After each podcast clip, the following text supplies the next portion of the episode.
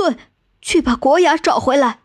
国王赶忙吩咐侍卫去把国雅找回来，他要当面赔罪。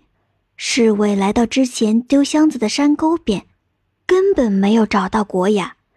原来天快亮时，两个强盗从城里出来，路过这里时发现了装国雅的箱子。他们不知道箱子里装着的是一个人，还以为捡到了一箱子的宝贝。当时时间紧，他们来不及打开箱子瓜分宝贝，抬起箱子就往深山里走。天亮时，他们已经把箱子抬到了悬崖边。他们想分完财宝就把箱子扔下去。由于抬箱子走得太急，他们累得满头大汗，正坐在地上歇息呢。这时，一只白虎。突然从密林里跳出来，震天动地的虎啸把两个强盗吓得直接从悬崖上跳了下去。原来，千里马从王宫跑出来以后，把国雅受难的消息告诉了大雁。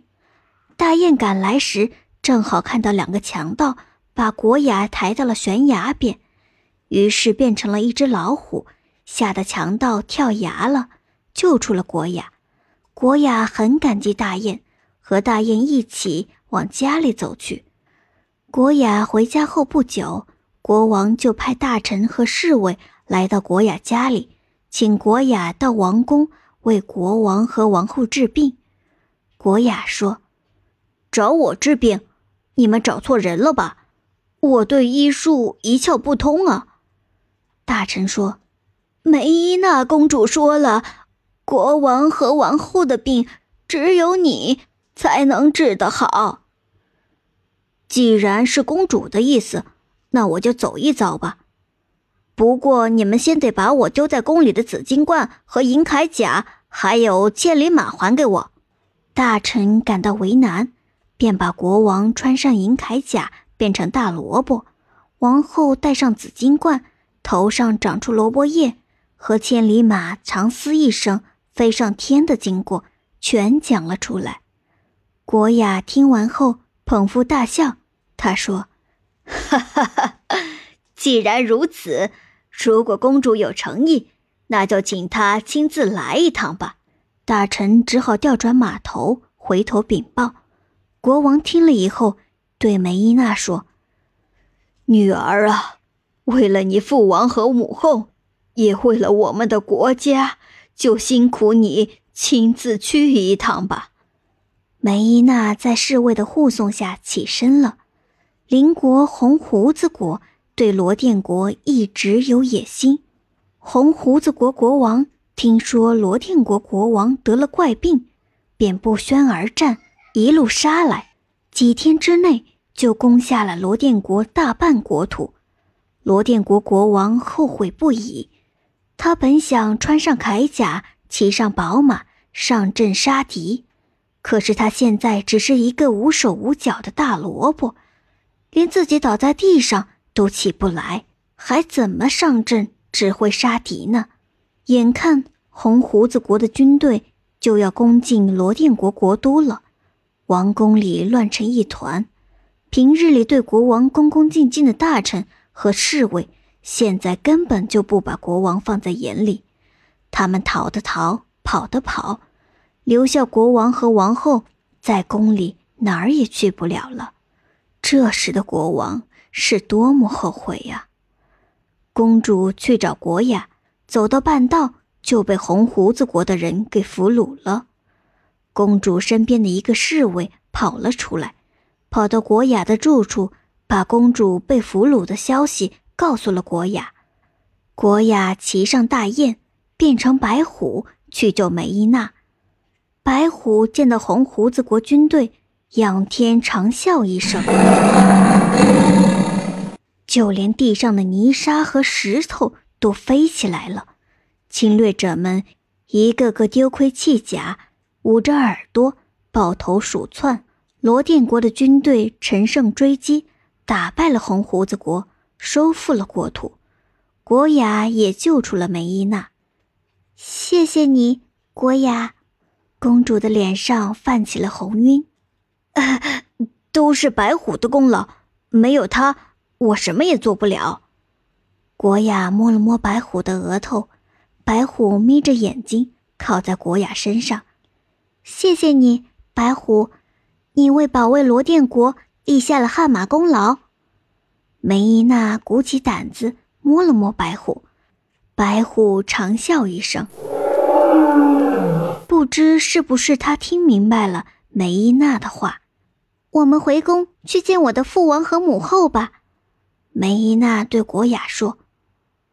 呃，不，公主，恕我直言，我实在不想去那阴森森的王宫。我想那里根本不适合我这样的平头百姓。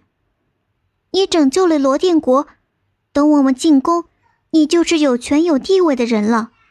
哼，我国雅做的这一切，并不是为了权力和地位。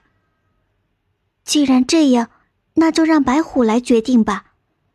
国雅把梅伊娜扶上虎背，然后自己也坐了上去。国雅对白虎说：“白虎啊，我们说的话你也都听见了吧？你认为我们该往哪里走，就往哪里走吧。”国雅满以为白虎会往家里走，没想到的是，白虎驮着国雅和梅伊娜向王宫奔去。国雅骑着白虎打败红胡子国侵略者的消息，像风一样的传到了国都。当国雅和梅伊娜骑着白虎走向王宫时，人们夹道欢迎。见到凶猛的老虎，人们既害怕又好奇。国王和王后听到消息，连自己的怪病都忘记了。他们叫人把他俩抬到宫门口。迎接女儿和国雅，百姓见到国王和王后，忍不住哈哈大笑起来。国王和王后羞愧得无地自容。父王、母后，梅伊娜紧紧抱住国王和王后。国雅，谢谢你救了我的女儿，救了我的国家和人民，我向你表示衷心的感谢。我尝到了贪婪和自私的苦果，我为我的过错向你道歉，希望你能原谅。国雅，请你救救我们，让我们变回原来的样子吧。王后迫不及待地说：“可是我根本不会治病啊！”这时，白虎看着国王和王后，咆哮一声。顿时山摇地动，所有人都吓坏了。国王摔倒在地，感到身体收紧。经过一番痛苦的挣扎，他竟然从萝卜里挣脱了出来。王后听到白虎的咆哮，吓得转身就往王宫里跑。突然，一头碰到了墙上，只听见咔嚓一声，头上的萝卜叶就掉在了地上。国王和王后恢复了原形，尝到贪婪和自私的恶果后，他们再也不敢作恶了。最后，国王兑现诺言，把女儿梅伊娜嫁给了国雅。国王死后，国雅继承了王位。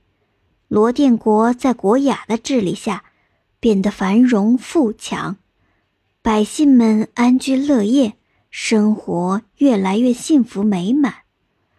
国雅找到幸福后，白虎变回了大雁，飞去找他的伙伴了。每到大雁南飞的季节，国雅和梅伊娜都会。